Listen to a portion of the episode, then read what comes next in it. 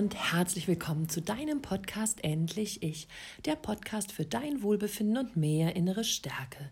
Ich bin Katja Demming, ich bin Mentorin für innere Stärke und psychologische Beraterin und ich freue mich, dass du auch heute wieder eingeschaltet hast, um dir ein paar gute Gedanken einzufangen. In dieser Podcast-Folge soll es darum gehen, wie man sich am besten von einem Narzissten trennt. Denn Trennungen, sind wir ehrlich, jeder hat bestimmt schon eine oder mehrere hinter sich, sind einfach unangenehm und traurig und in der Regel sehr, sehr verletzend, enttäuschend und ja, so eine riesige Gefühlspalette, die einfach dazugehört. Der eine möchte die Trennung und weiß genau, was jetzt kommt und ist schon in seiner Stärke. Der andere wird von der Trennung überrascht und weiß erstmal nicht, wie er damit umgehen soll. In narzisstischen Beziehungen ist es allerdings ein bisschen anders. Der Narzisst selber denkt, er ist so grandios und unfehlbar und wundervoll, dass es ihm erst gar nicht in den Sinn kommt, dass jemand sich von ihm trennen könnte. Vielleicht kennt ihr diese Sätze so von wegen, so jemanden wie mich wirst du nie wiederfinden, du wirst alleine überhaupt nicht zurechtkommen und schau doch an, wer du bist, ohne mich bist du ein Nichts. Diese Drohungen und ja, Spiegelungen, die der Narzisst dir damit an den Kopf wirft, dient dazu, dass du dich ja unsicher fühlst und unterlegen fühlst und deine Entscheidung vielleicht noch mal rückgängig machst. Für den Narzissten wäre eine Trennung ein absolutes Desaster. Denn dort würde dann ja für alle nach außen sichtbar, dass er gar nicht so toll ist, wie er immer denkt. Denn wenn er so grandios wäre, dann würde ihn die Partnerin oder der Partner ja nicht verlassen. Deshalb versucht er, seine ähm, ja, Partnerin oder zukünftige Ex-Partnerin von seiner eigenen Unfehlbarkeit zu überzeugen. Meistens wünscht er es sich sogar, dass er die Partnerin oder den Partner halten kann oder zumindest zurückerobern kann. Und dafür ist ihm auch keine Methode zu anstrengend.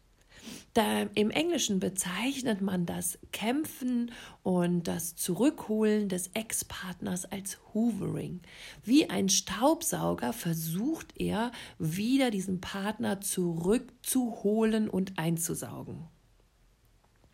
Im Hoovering kann es passieren, dass der Partner mh, mm, zunächst einmal selber versucht, dich zurückzuholen. Er verspricht dir das Blaue von dem Himmel. Dinge, die er die ganze Zeit nicht tun wollte, verspricht er nun zu tun. Es kann sein, dass er nun doch Kinder will, dass er nun doch heiraten will, dass er nun doch umziehen will und dass er nun vielleicht doch auch eine Therapie macht, vielleicht sogar eine Paartherapie. All die Dinge, worüber ihr sonst euch jahrelang vielleicht schon gestritten habt, und die nicht möglich waren, werden plötzlich während dieser Hoovering-Phase möglich. Vielleicht ist der Partner endlich wieder so, wie du ihn dir gewünscht hast, so wie du mh, mm, ja ihn aus der Lovebombing-Phase noch kanntest. Und nur zu gerne glaubst du nun, dass das genau jetzt bei ihm endlich angekommen ist, was dir immer gefehlt hat. Und du freust dich darüber, dass er endlich erkannt hat, was er an dir hat, dass er dir endlich seine Liebe wieder so schenkt, wie du es dir seit Anfang wünscht und ja, dass er dich wieder sieht, dich respektiert, dir Wertschätzung entgegenbringt und vor allem dir Zeit schenkt. Nur zu gerne möchtest du, dass das nun für immer hält und das glaubst du auch, aber das ist leider meistens nicht der Fall. Denn spätestens, wenn der Ex dich wieder sicher weiß, dann wird er wieder anfangen, mm, ja, wie du es schon aus der zweiten Phase der Abwertungsphase kennst, nämlich er wird wieder ganz der Alte sein, denn dieses Verspiel, ähm, vorgetäuschte Liebesspiel, beim Hoovering hat meistens nichts mit seiner Person zu tun, sondern ist nur ein Schauspiel und eine Taktik, um dich zurückzugewinnen. Außerdem scheut es der Narzisst nicht im Hoovering, auch deine ganzen Freunde, Bekannte, Arbeitskollegen mit einzuschalten. So kann es sein, dass Freunde zu dir kommen und sagen, hey, du musst dich ähm, Du musst unbedingt dich bei deinem Ex melden, der ist total fertig, der weint nur noch, der isst nichts, der hat abgenommen, der geht nicht mehr zur Arbeit, der ist total depressiv. Ne? Emotionale Erpressung durch andere ist nichts Ungewöhnliches, wenn du dich von einem Narzissten trennst. Oder aber mh, mm, er zeigt vor allem, was er für ein grandioser Mensch ist und ja, schickt dir vielleicht einen riesigen Rosenstrauß auf die Arbeit und äh, jeder fragt, woher der ist und du sagst halt von ihm und jeder sagt dann, oh, muss der dich lieben und zu dem musst du zurückgehen und ähm, ja, das ist ja ein toller Mann, den solltest du nicht in die Flucht schlagen. Der Narzisst will es einfach nicht wahrhaben, dass du dich von ihm trennen willst. Und wie gesagt, er wird alle Hebel in Bewegung setzen, damit es nicht passiert. Deshalb ist es für dich so wichtig, dass du dich auf eine Trennung gut vorbereitest, dass du nicht einfach aus dem Affekt sagst, so jetzt reicht's mir, ich gehe tschüss, denn dann passiert genau das, dass der Narzisst dir genau das gibt, was du immer haben wolltest und du gehst zurück. Und dann beginnt das Spielchen von vorne bis du wieder Schluss machst und dann gehst du wieder zurück. Dieses typische On-Off-Verhalten von Beziehungen ist in toxischen Beziehungen innerhalb mit einem Narzissten absolut gängig. Wenn du nicht dieses Spiel mitmachen willst, ist es deshalb so, so wichtig, dass du genau hinschaust und vorsichtig und heimlich deine Trennung planst.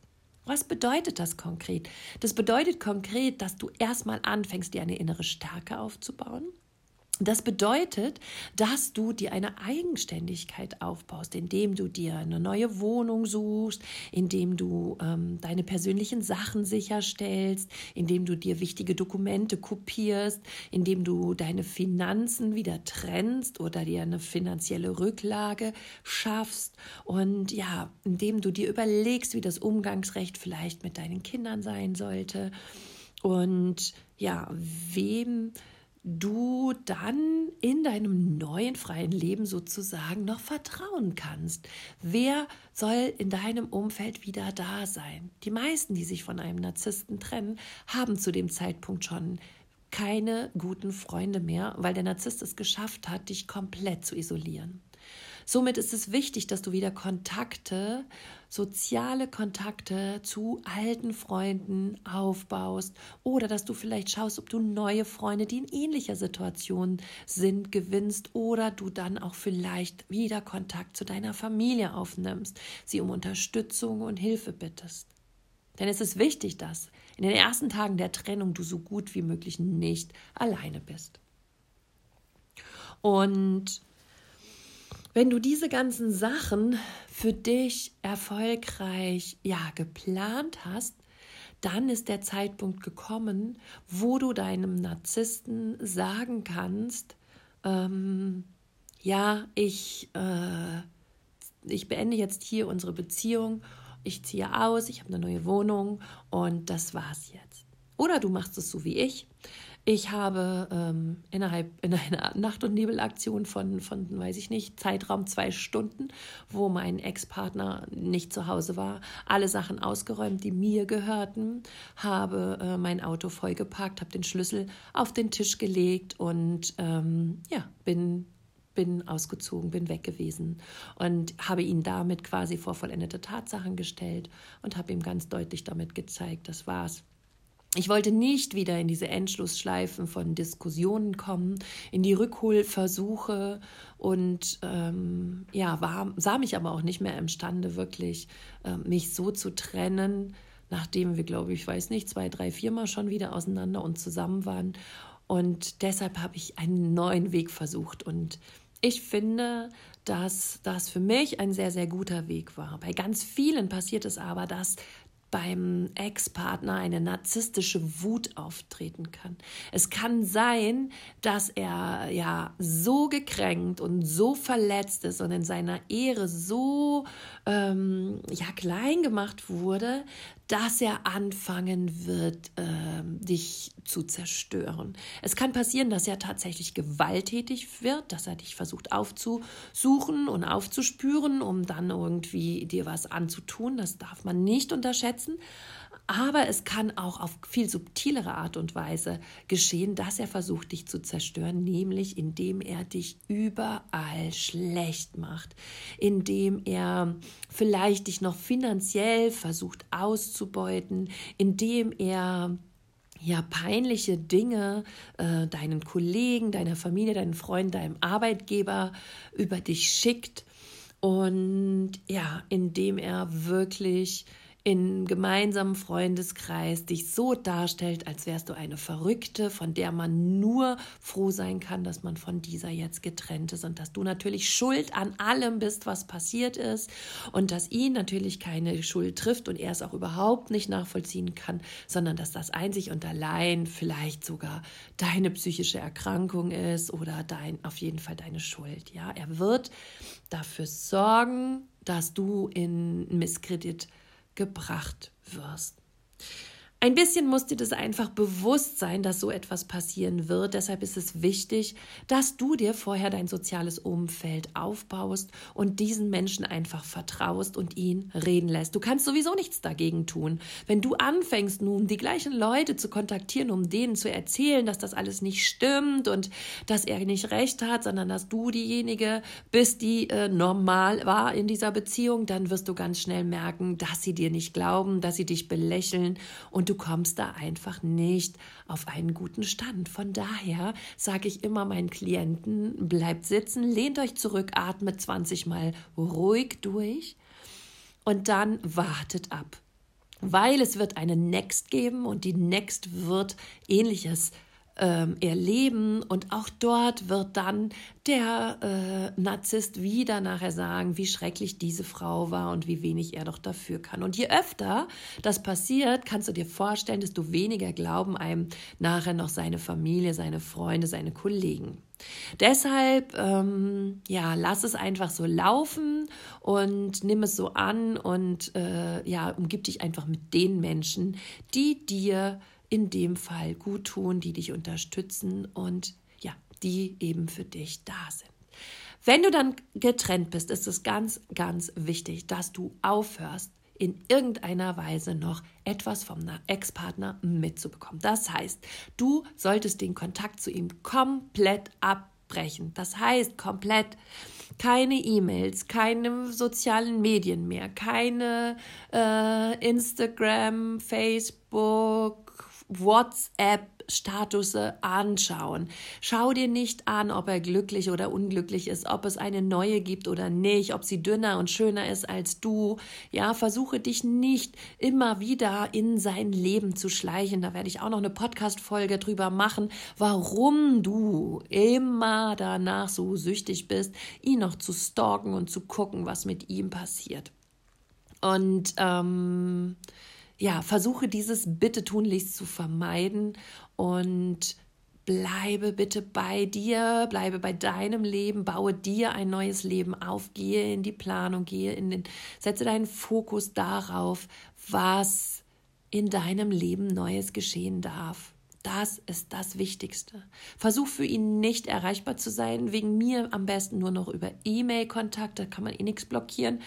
Und dann soll er dir eine E-Mail schreiben, dann hast du auch immer alles schwarz auf weiß. Gerade wenn Kinder da sind, ist es extrem wichtig, dass du ähm, ja erreichbar bist, aber bitte nicht Tag und Nacht mit irgendwelchen Vorwürfen darüber, dass das Kind ein Loch im Socken hat oder im in, oder ähm, ja vielleicht noch ein bisschen Schokolade am Mund klebte und du damit eine schlechte Mutter oder ein schlechter Vater bist, weil du dein Kind verwahrlost bitte verhinder solche Nachrichten, weil sie werden dich wahnsinnig machen. Und ähm, sie lassen dir nicht die Zeit, dich zu entspannen. Ebenso versuche zu verhindern, dass er in deine persönlichen Räume kommt. Also wenn du irgendwie ähm, ja, nach und nach deine Kinder immer wieder jedes Wochenende in deiner gemeinsamen oder in deiner Wohnung übergibst, ist dieser Mensch immer wieder in deiner Wohnung. Das ist nicht in Ordnung, das darf nicht sein. Such dir bitte offizielle Plätze, wo eine Übergabe stattfinden kann oder ja, schau einfach mal nach, was oder wer die Übergabe für dich tun kann, damit du ihm einfach immer weniger begegnest. Du solltest dich dann nach der Trennung nie mehr vertrauensvoll auf diesen Narzissten einlassen. Er wird zu irgendeinem Zeitpunkt kommen und sagen, es, es tut ihm leid, er möchte noch mal mit dir reden oder ja, es gibt noch so viele Dinge zu regeln, die müssen wir noch besprechen und äh, er findet sonst irgendeinen fadenscheinigen Grund, wo ihr zwei euch noch mal alleine trefft. Bitte vertrau ihm nicht. Bitte achte auf dich. Nimm zu solchen Treffen entweder eine Person mit oder lass diese Treffen gar nicht zustande kommen, weil dem Narzissten geht es nie um dich oder um eine wichtige Sache. Dem geht es immer nur um sich selbst und wie er am besten aus der Sache herauskommt, beziehungsweise den meisten Profit für sich gewinnen kann. Deshalb ist es so wichtig, dass du wirklich keinen Kontakt mehr zu ihm hast. Je schneller du diesen Kontakt löst und je weniger du noch von ihm mitbekommst, desto ja, schneller bist du aus diesem Suchtgefühl heraus, das sich eben einstellt, wenn er erstmal nicht mehr da ist. Die Gewohnheit geht, ein neues Leben beginnt, das macht uns immer erstmal Angst. Das ist auch in Ordnung, das darf es auch. Veränderung macht dem Menschen Angst. Wir sind alle Gewohnheitstiere, aber bitte nicht auf Dauer. Bitte versuche hier gut für dich zu sorgen, auch wenn es sich am Anfang mega, mega schwer anfühlt. Versuche gut für dich zu sorgen und versuche einfach so wenig Kontakt wie möglich herzustellen. Überlege dir im Vorfeld sehr gut, womit könnte er mir schaden? Womit würde er mich besonders treffen? Was könnte er tun, was ähm, ja, mir den Boden unter den Füßen wegziehen würde? Und dann versuche Antworten auf diese ähm, Fragen zu bekommen und versuche auch einen Schlachtplan äh, zu machen, der dir dann ganz klar sagt, was du in so einer Situation machen kannst. Hol dir immer Hilfe und Rat in Form von Coaching, in Form vom mm, ja, Rechtsanwalt oder äh, dem Jugendamt, wenn du Kinder hast. Geh bitte nicht alleine dadurch. Es gibt ganz viele tolle Menschen und Institutionen, die dir in so einem Moment helfen und dir zur Seite stehen und dich unterstützen. Also mein Appell nochmal an dich. Am besten lässt du dich vor einer Trennung coachen, um erstmal wieder stabil zu werden, in deine innere Stärke zurückzufinden und ja, dir das wirklich zuzutrauen. In diesem Coaching wird dann auch ähm, versucht, dir die ganzen Tipps und Tricks mitzugeben, was du auch tun kannst, wenn du aus einer Beziehung heraus willst, aber vielleicht nicht die Zeit oder das Geld für ein Coaching hast, dennoch irgendwie angeleitet werden möchtest, dann schau dir bitte mein Release-Programm an. Das geht über drei Monate. Es ähm, begleitet dich durch die ersten drei Monate der Trennung und zwar beginnt es eben auch vorher schon in dem Moment, wo du dich entschließt, ich will mich trennen und zwar diesmal für immer, ist ist das Release-Programm genau das Richtige für dich, weil es dir genau jeden Schritt aufzeigt, den du zu gehen hast, um eine erfolgreiche Trennung mit ja, wenig emotionaler Belastung geregelt kriegst. Okay. Gehe dennoch davon aus, ach so, wenn du, Entschuldigung, wenn du dieses Release-Programm gerne buchen möchtest, dann schau mal auf meiner ähm, Homepage www.katjademming.com ähm, slash Online-Kurs. Das ähm, da findest du das Release Program, da findest du den Release Room. Für etwas weniger Geld kannst du monatlich dich auch ein bisschen begleiten lassen. Ähm, und ja, beim Release Program gibt es drei verschiedene Pakete. Schau dir die einfach an und guck, was das Beste für dich ist, damit du am effektivsten ja, da rauskommt und damit arbeiten kannst. Ich schreibe aber die Links dazu auch nochmal hier in die Show Notes. Äh, gehe aber grundsätzlich davon aus, dass es passieren kann, dass du rückfällig wirst. Das ist jetzt keine Entschuldigung für dich, sondern damit du nachher nicht so wahnsinnig enttäuscht bist. Die meisten Klientinnen, die ich betreue oder auch, ähm, ja, weiß ich es aus eigener Erfahrung, werden nochmal schwach, für die wird es einfach nochmal schwer, wenn sie ähm, tatsächlich dann erstmal weg sind und dieser charmante Narzisst zurückkommt und in der Hoovering-Phase einen zurückgewinnen will. Das ist schwierig und dem muss man standhalten. Das kannst du, wenn du innerlich stark bist, wenn du gut vorbereitet bist und das bekommst du alles ja im Coaching oder auch mit meinem Release-Programm. Also du musst es nicht alles alleine schaffen, du musst da nicht alleine durch, du musst nicht all die Fehler machen, die ich gemacht habe. Genau aus dem Grunde habe ich das Release-Programm für alle da draußen geschrieben und konzipiert. Und von daher, es gibt so viele schöne Möglichkeiten, gut da rauszukommen. Und ich bitte dich, nutze eine davon. In diesem Sinne, sorge gut für dich. Alles Liebe, deine Katja.